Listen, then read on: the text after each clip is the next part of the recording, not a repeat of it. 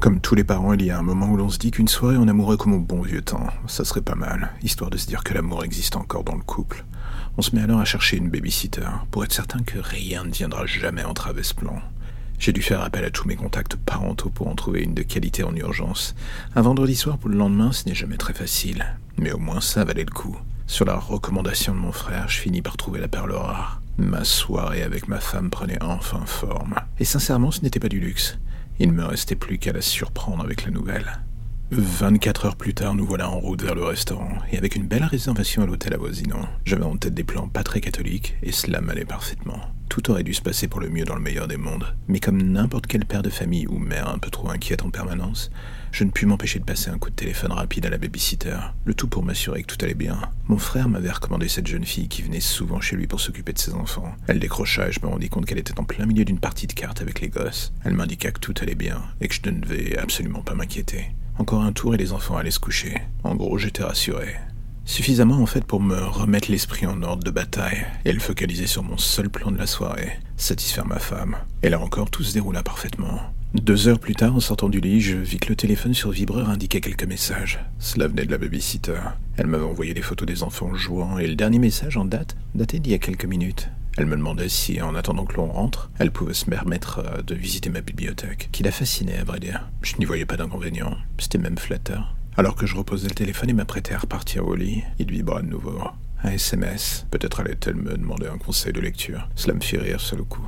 Ma femme beaucoup moins. Mais malheureusement, ce que je vis n'avait rien à voir. Une photo de la chambre de ma fille, juste au-dessus de son lit pendant qu'elle dormait. Tout d'un coup, mon sixième sens s'activa. Il y avait quelque chose de louche dans cette photo. Je tentais de joindre la babysitter.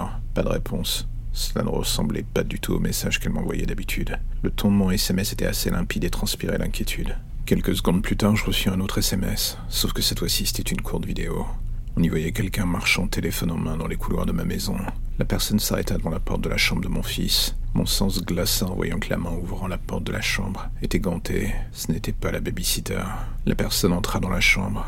Elle marcha un court instant et s'arrêta devant le miroir à côté du lit de mon fils. Je fus comme frappé en plein cœur à ce moment. La personne qui tenait le téléphone n'était pas du tout la babysitter, mais un homme avec un masque du tueur d'Halloween. Il sortit un couteau de sa veste et me fit un au revoir de la main devant la glace, le tout en se filmant. La vidéo s'arrêta net, le téléphone m'échappa des mains, et pendant les minutes ou les heures qui suivirent, j'avoue que je me souvenais plus de rien.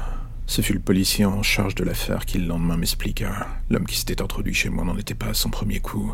Il s'agissait d'un tueur que la police traquait depuis des semaines. Voyageant d'état en état, il avait fini par arriver chez nous, sans que ses victimes ne présentent de lien les unes avec les autres. Quelques heures plus tard, je revis les photos de la scène de crime. La babysitter avait été la première victime tuée dans la bibliothèque. Mes enfants l'avaient été ensuite, heureusement dans leur sommeil. La mise en scène macabre pour la disposition des corps était ce qui me restait le plus en tête. Mais à vrai dire, ce n'était rien en comparaison de ce que j'avais vu ensuite. C'était pour ça que j'étais revenu. Ma femme était restée avec mon frère. Elle était incapable de faire quoi que ce soit.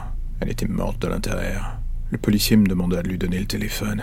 L'espace d'un instant, j'eus cette hésitation, comme si je me séparais de la dernière image que j'avais de mes enfants.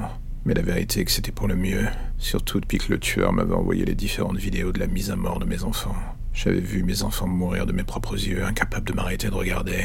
À chaque coup de couteau, une partie de moi s'effaçait avec eux, et je ne pensais plus qu'à la toute dernière vidéo. Celle où face caméra, le tueur me regardait et me disait Attrape-moi si tu peux, et venge-les. Je n'avais désormais plus que cela en tête.